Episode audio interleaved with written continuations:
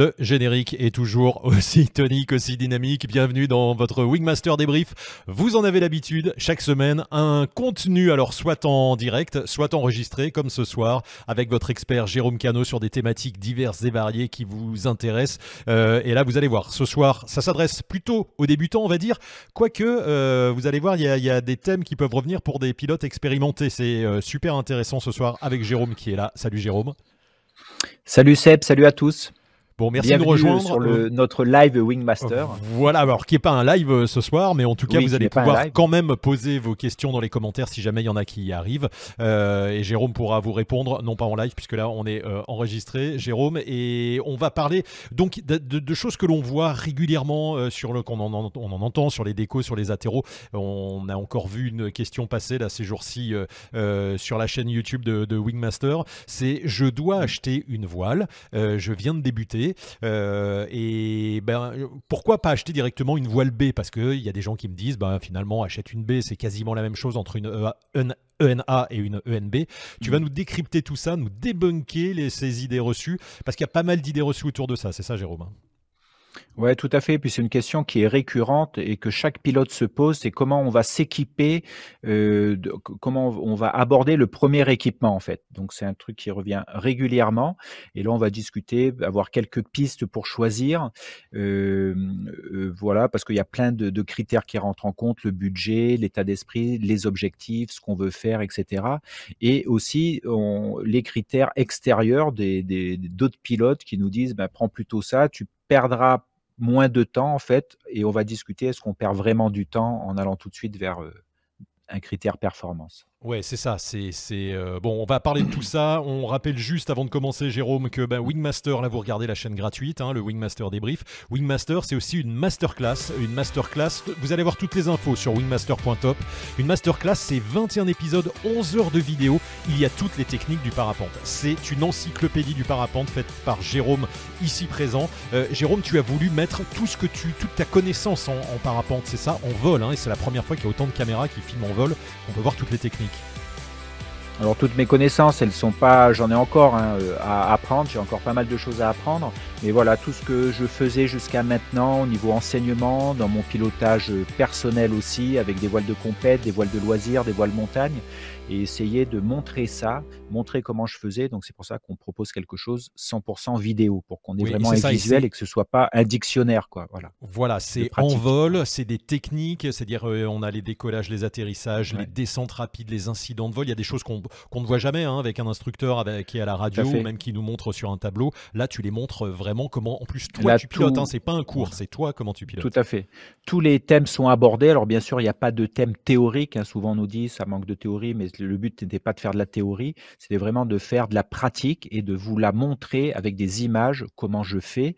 Et bien sûr, la Wingmaster, la, cette masterclass, toutes ces expériences que vous allez voir vidéo, tout ce contenu est un complément de votre formation. Bien sûr, ça ne remplace pas une formation, mais vous allez pouvoir y revenir. Euh, vous allez pouvoir euh, revoir des choses en détail parce qu'en formation, on oublie pas mal de choses, ce qui est normal en fait. Voilà, et puis même après 10 ans de parapente, on peut y revenir parce que justement on a oublié, parce qu'on a pris des mauvais réflexes, etc. Donc voilà, le petit. Euh, euh, le, le, pour nous soutenir en plus, ça nous permet de faire cette chaîne gratuite. Donc wingmaster.top, vous avez toutes les infos sur le site, n'hésitez pas, il y, a une, il y a une démo euh, gratuite, vous allez avoir toutes les infos, et puis il y a une communauté auquel vous pouvez bah, vous adresser, et les, les, pilotes se répondent entre eux, et puis Jérôme répond également à toutes vos questions. Et notamment des questions qu'on va, qu'on va aborder ce soir sur cette thématique, Jérôme. Donc sur acheter une voile, euh, c'est pas anodin hein, parce que ça représente un certain budget, surtout quand on débute, on est en, école et puis d'un seul coup on doit acheter. Il y a une petite musique qui revient souvent, c'est euh, euh, bah, achète pas une A, achète directement une voile B, hein, un peu plus perf. Il n'y a pas une grande différence. Est-ce que c'est vrai tout ce qu'on entend, Jérôme? Est-ce qu'on peut acheter directement une voile ENB comme ça sans passer par une A quand on commence? Alors oui, on peut le faire. La question qui se pose tout de suite, c'est est-ce que c'est est-ce que le, le, fait de choisir une baie tout de suite est, euh, est quelque chose de judicieux en fait? Et peut-être pas, c'est peut-être pas pertinent. Alors savoir que dans la 95% des, des voiles que vous allez utiliser en école pendant votre apprentissage sont des ENA, il peut y avoir quelques petites exceptions sur des stages euh, monosurface, par exemple sur des stages effectués avec des voiles montagne, on peut avoir suivant les on va dire les surfaces, les PTV, on peut avoir des ENB accessibles, des ENB low. Voilà. Mais sinon, globalement, ça va être des ENA. Et la question va se poser une fois qu'on a fini cette formation, comment on va s'équiper? prendre une. Donc, il va y avoir plusieurs critères de choix. Est-ce que le critère performance est le critère prioritaire dans le quand on aborde le premier le premier achat de voile C'est pas sûr du tout. Il y a peut-être d'autres critères, d'autres facteurs à prendre en jeu euh, dont il faut tenir compte. C'est ce dont on va parler. Et le, les avis des pilotes extérieurs sont bons, mais souvent c'est des avis de pilotes qui ne se mettent pas à votre niveau. Ils ont oublié tout le début de leur formation et ils vont donner leur avis maintenant en fait, mais ils se mettent peut-être pas à votre niveau.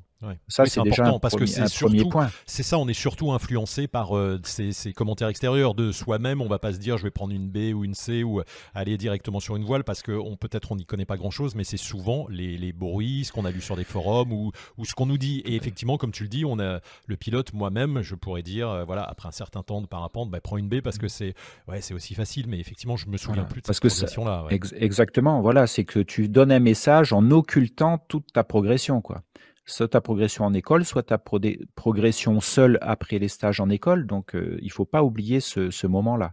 Ça, c'est un premier point.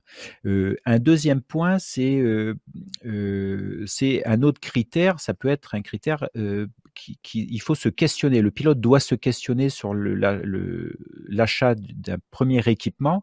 C'est quels sont ses objectifs, quelles vont être les fréquences de vol? S'il va voler une fois par mois, une fois tous les deux mois, est-ce que c'est nécessaire d'avoir une ENB alors qu'il y a plein de ENA C'est un premier critère. Donc le critère de performance n'est peut-être pas euh, un, critère, un critère prioritaire au début. Un autre critère qui peut être important, par contre, c'est euh, de pouvoir faire du volume, faire beaucoup de vols voler sur plein de sites différents. Voilà les, critères, les facteurs importants au début de la progression, euh, pouvoir voler de manière sereine, c'est-à-dire on ne se pose pas trop de questions sur le matériel qu'on a, sur le choix, puisque le choix est bon. Donc, on peut porter l'attention, euh, mettre l'importance sur euh, les conditions dans lesquelles on vole, sur sa progression technique, sur le pilotage, sur la variété des sites qu'on utilise, en oubliant un peu sa voile. Et une ENA, si on fait une différence entre ENA et ENB, parce qu'il faut bien parler des différences des deux, c'est que la ENA va poser la question. Voilà, va pardonner un peu plus les erreurs qu'une ENB. une ENB, par exemple, a un débattement aux commandes un petit peu plus court, aura des réactions un petit peu plus vives en, abatté vers l'avant, en rotation après des fermetures asymétriques. Donc, ce qui fait que, euh, est-ce que c'est judicieux de, basculer tout de suite là-dessus? Est-ce qu'on on aura les capacités euh, de le gérer, on va dire, euh, techniquement? Ou est-ce qu'on sera assez serein en l'air pour oublier que c'est une ENB C'est pas sûr, parce que le côté mental, état d'esprit est extrêmement important quand on vole. Quoi. Parce que Jérôme, pour bien comprendre, une voile ENA, euh, elle a certaines caractéristiques et une ENB, elle est, tu dis, c'est performant. Alors il peut y avoir des ENB qui sont. Alors il faut euh, reportez-vous euh, sur le, le, Wingmaster débrief qui concerne les certifications de voile hein, la saison dernière, mais on en refera un cette année pour bien comprendre comment ça fonctionne. Mais on peut être ENB sur un seul B dans le dans le, dans le classement, ce qui veut dire que ça serait quasiment une A. Moi, je sais que j'ai commencé avec une. Je pensais que c'était une B en fait, c'était une A, tu vois. Elle avait, euh, elle avait plein de B et un, et un A, et, pas l'inverse. Donc, il y a une frontière entre les deux qui est, qui est, qui est, difficile sur certaines voiles. Il faut bien connaître la, voile qu'on veut, veut acquérir. Alors, le truc, c'est que c'est pour ça que le critère homologation, c'est pas. Euh, c'est pas le seul critère pour choisir une voile. Après, comme tu le dis, oui, on peut avoir des voiles homologuées ENB avec sur 21 tests, 20 qui sont en A et un seul qui est en B. Donc c'est vrai que là, ça peut se, se rapprocher, on va dire, d'un comportement ENA. Voilà, pourquoi pas. Après, c'est sûr qu'il y a quelques petites exceptions. Mais globalement, euh, on, va sur des ENB, euh, quand j'entends les pilotes ou les messages qu'on reçoit, c'est plutôt orienté vers un petit peu plus de performance. Donc pourquoi pas tout de suite prendre quelque chose de plus performant? Il y a aussi un côté ne pas perdre de temps dans la progression on, peut, percevoir le fait que voler avec une ENA étiquetée voit l'école, donc ça, il y a un côté un peu péjoratif là-dessus, ou perçu comme péjoratif, ou qui peut être perçu comme une perte de temps en fait, et pas du tout. On peut utiliser des voiles ENA en école, à l'extérieur de l'école, en vol montagne, euh, en faisant du pilotage, voire apprendre euh, la voltige, euh, etc. Donc c'est très varié. Et toi et moi, on connaît des gens qui ont, qui ont pas mal d'expérience et qui volent, qui volent sur des voiles A parce qu'ils sont plus bien sûr. et, c'est plus tranquille. Euh, voilà. Voilà. Et je, et je, connais peu de pilotes qui regrettent en volant sous des ENA, qui se, qui se sentent lésés par la ENA. Quand on commence vraiment à aller au bout de sa voile, c'est-à-dire au bout de ses capacités. Quand on commence à ressentir le besoin de plus, là oui, la question se pose de changer. Mais quand on choisit une voile, quand on choisit le premier équipement, on n'est pas dans ce questionnement-là, on est plutôt dans le questionnement combien de vols je vais faire par mois, euh, sur quel site je vais voler, il me faut quelque chose de facile que j'oublie, quelque chose qui va pouvoir me permettre de progresser. Il y a un critère, euh, un critère important, c'est le budget, par exemple. C'est quelque chose qui revient régulièrement et à juste titre, parce que le parapente, c'est pas, un sport qui est assez cher en fait, ou qui demande un achat de matériel conséquent. Euh, on peut partir sur des voiles ENA d'occasion, c'est-à-dire limiter son budget au début et se donner ce budget parce que l'objectif est de progresser, de faire le maximum de vols et peut-être pas d'acheter une voile neuve en fait. Ça, c'est un critère aussi à prendre en compte et peut-être que sur l'achat d'un deuxième équipement, peut-être on partirait sur du neuf ou pas, hein, mais et là on pourrait peut-être se poser plus la question après avoir fait 100, 200 vols avec sa, sa première voile, c'est-à-dire bien avoir rincé sa voile, bien l'avoir utilisée, avoir progressé techniquement, etc., avoir un meilleur bagage technique et surtout mieux savoir ce que l'on aime aussi. Voilà. Au lieu de partir tout de suite sur un budget plus important avec une voile ENB qui peut-être ne correspondra pas au bout d'une centaine de vols à ce qu'on aime au fond. Quoi.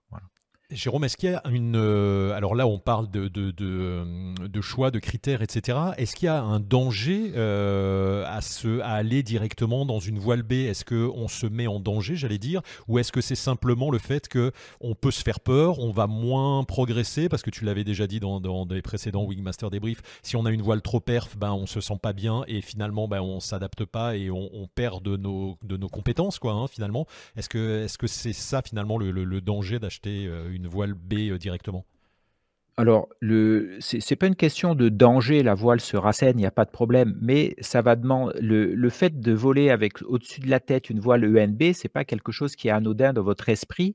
Donc, ce qui fait qu'on peut voler avec une ENB à condition d'être extrêmement euh, rigoureuse dans les conditions dans lesquelles on vole, etc. Donc, il va falloir déjà euh, ça, va vous, vous orienter vers un milieu où, je dirais, un milieu de vol, on va dire une zone de vol qui est un petit peu plus contrainte, c'est-à-dire euh, pas beaucoup de vent, euh, vol en air calme, etc. au début, ce qui est normal, mais peut-être encore plus si dans sa tête on sait qu'on a eu une ENB avec un comportement peut-être un peu plus vif, euh, peut-être que ça va vous demander d'être plus rigoureux. Donc, vous gênez au niveau de l'état d'esprit, alors peut-être avec une ENA, vous savez que vous avez la voile qu'il vous, faut, donc vous allez pouvoir l'oublier et vous occuper plus de votre progression, de votre pilotage, de vous faire plaisir, que de savoir comment va se comporter votre voile en fait. Donc ce, côté est important. Donc non, objectivement, il n'y a pas de danger, mais ça va vous demander un comportement où ça va influencer votre comportement de vol. ça, c'est sûr. Parle-nous de cet effet euh, psychologique là dont, tu mhm. voulais, tu m'as parlé tout à l'heure euh, avant qu'on commence euh, cet enregistrement. quel est-il là sur sur cette sur cet achat d'une voile quand on commence, Jérôme? Alors, sur, sur, en me documentant sur la prépa mentale et puis d'autres, d'autres trucs, comme les tours que peuvent vous jouer votre cerveau, quand on achète son premier équipement, on est dans une phase, en fait, on est vraiment au début de l'apprentissage ou au début de sa pratique. Et il y a un phénomène qui a été repéré et surtout mesuré, c'est ce qu'on appelle l'effet Dunning-Kruger. C'est que en tout début de la phase d'apprentissage, et qui peut correspondre au moment où on achète, où on veut s'équiper de, de sa voile. c'est ce qu'on appelle l'effet Dunning-Kruger. Et au début de l'apprentissage, on a un excès de confiance avec très peu d'apprentissage. Et on a ce qu'on appelle l'illusion du savoir. Donc si on choisit, si on va choisir sa voile dans cette période-là, de cette illusion du savoir, on risque de se dire bah oui, mais moi je sais, je connais le parapente, je sais, je vois les gens qui volent. Pour moi, le domaine est acquis et maîtrisé, donc ça sert à rien que je prenne une voile école. Donc c'est possible que cette illusion du savoir apparaisse soit en concordance avec le, choix du premier, euh, du premier équipement. Donc, il faut être conscient de ce, biais cognitif, on va dire. l'illusion du savoir en début d'apprentissage et cet excès de confiance va se casser la gueule assez rapidement parce qu'on va se rendre compte de l'étendue du vol libre qui a devant nous. Et c'est pour ça qu'on a une perte de confiance en soi, c'est-à-dire qu'on est en train de se rendre compte de tout l'apprentissage qu'il va falloir mettre en place pour petit à petit progresser et reprendre sa confiance. Et on peut aussi le corréler vous connaissez peut-être parce que j'en ai déjà parlé euh, pendant les lives, c'est les différentes phases d'apprentissage. Et sur les, premières parties des phases d'apprentissage, on est plutôt inconscient de ses incompétences. Donc on ne se rend pas compte qu'on a beaucoup de lacunes, ce qui fait qu'on peut être un petit peu euh, aveuglé, ou on veut pas voir, ou on fait un petit peu déni, ou on, ne sait pas, ce n'est pas conscient du, des lacunes qu'on a. Donc on va choisir une voile sans tenir compte des lacunes qu'on peut avoir, ce qui peut aussi orienter vers un critère performance, en fait, qui n'a rien à voir avec le moment euh, de la pratique. Et puis, puis pour relier à ça, Jérôme, il y a aussi, euh, j'allais dire, une pression euh, psychologique euh, induite par les gens qui sont autour de nous. Et le fait de, de, de, dire, je sors ma voile, tiens, qu'est-ce qu'il va penser si je vole depuis un petit moment et que j'ai une voile A Il va penser que je suis encore débutant. Donc on va peut-être aussi avoir tendance à vouloir une, montrer qu'on s'est volé avec une voile un petit peu supérieure, etc. Il y a aussi cette, cette pression sociale, j'allais dire. Hein. Exactement. Et c'est l'image qu'on veut donner de soi hein, sur un euh, quand on déplie son matériel, c'est ce qu'on montre aux autres à, ce moment-là. Donc c'est l'image qu'on veut montrer aux autres, l'image de soi, et c'est aussi quand on choisit son matériel, l'image qu'on a de soi en fait, l'image qu'on qu'on a, donc on va, on va faire en lien avec le matériel avec lequel, lequel on choisit. Donc il faut, c'est, on va dire, c'est pas grave, il faut juste en tenir compte, faire un petit pas en arrière ou de côté pour voir ça en fait, pour être honnête avec soi-même. Et mais c'est un critère à prendre en compte, le regard des autres et l'image qu'on veut montrer aux autres, bien sûr. Et ça c'est important. Il nous reste, il nous reste moins de trois minutes euh, pour comprendre aussi que ça marche. Alors là, plus pour forcément des débutants, mais des gens qui euh, volent en, par exemple, en voile B avec une baie depuis, mmh. depuis un petit moment, et puis qui volent moins, et puis qui ont eu euh, peut-être qui se sont fait peur, etc. Pourquoi ne pas revenir en arrière et partir sur une A? Parce que le, matériel a aussi évolué, hein, c'est ça, Jérôme. Les, Alors quand, quand tu dis euh, alors déjà, pas revenir en arrière, tu vois, l'idée reçue, c'est pas revenir en arrière, c'est prendre une voile qui sera moins engageante, tu vois. J'allais, j'allais rebondir là-dessus. C'est justement l'idée qu'on peut en avoir. Le, tu, l'as entendu quand tu l'as dit. C'est le, c'est pas un retour en arrière. Au contraire, ça serait plutôt une avancée pour deux critères. C'est-à-dire que le fait de passer d'une ENB sport, par exemple, à, une ENA, c'est peut-être choisir une voile qui correspond mieux à notre activité du moment. Peut-être que la fréquence de vol a diminué. Euh, peut-être que le type de vol s'est orienté, peut-être vers la montagne, vers du matériel plus léger, euh, donc besoin du matériel plus facile moins exigeant. Ça, c'est le premier critère. Donc, c'est plutôt une avancée avec un choix de matériel plus adapté à où on en est à ce moment-là. Et le deuxième critère qu'il faut prendre en compte, c'est que il n'y a pas que la gamme des ENB qui évolue dans le monde du parapente, les ENC, les END évoluent et la gamme ENA évolue aussi énormément. C'est-à-dire qu'on a de plus en plus de performances dans les ENA et on voit apparaître maintenant des voiles ENA et des voiles ENA sport avec beaucoup plus de caractère et un peu plus de performance, mais ça reste toujours dans les critères d'homologation ENA. Donc le matériel ENA évolue, donc on peut très bien avoir des ENA plus performantes qu'une ENB qui date de 10 ans par exemple. Donc c'est, voilà pourquoi il faut tenir, il faut prendre en compte un ensemble de, facteurs euh, qui ne sont pas que l'homologation au moment où on choisit la voile. Il y a toute une évolution du matériel et une évolution de sa pratique. Bien sûr, et l'homologation ne représente pas la qualité de la voile. Encore une fois, ça représente des capacités d'ouverture et un euh, comportement dans un contexte très particulier. Voilà. C'est ça, c'est ça. Donc c'est important de se dire une A, c'est pas forcément une voile débutante, B, c'est pas forcément euh, voilà, c'est c'est on le choix. Et encore une fois, pour terminer, Jérôme, quand on veut acheter une voile, le mieux, c'est de l'essayer. Le matos, euh, même en général, on l'essaye, on part pas sur juste catalogue et les, les caractéristiques et on va, voilà. faire du Donc ça, ça peut être une première sélection, c'est le catalogue, les données techniques avec la surface, un petit peu le cahier des charges de la voile, voir si ça correspond un peu à ce qu'on veut, voile légère, voile moins légère, etc.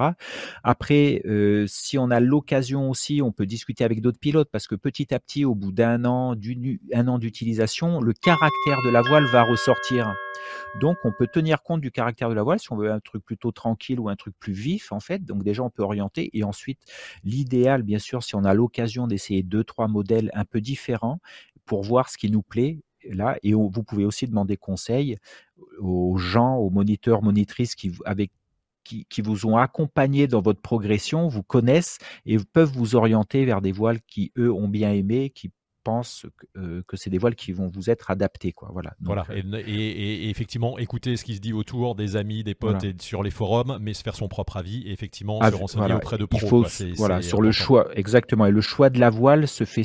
N'hésitez pas à vous questionner sur votre pratique pour justement faire une différence avec ce que vous entendez autour de vous et ce dont vous avez besoin. Votre fréquence, le type de vol que vous voulez faire, euh, ce que vous aimez, les endroits où vous allez voler.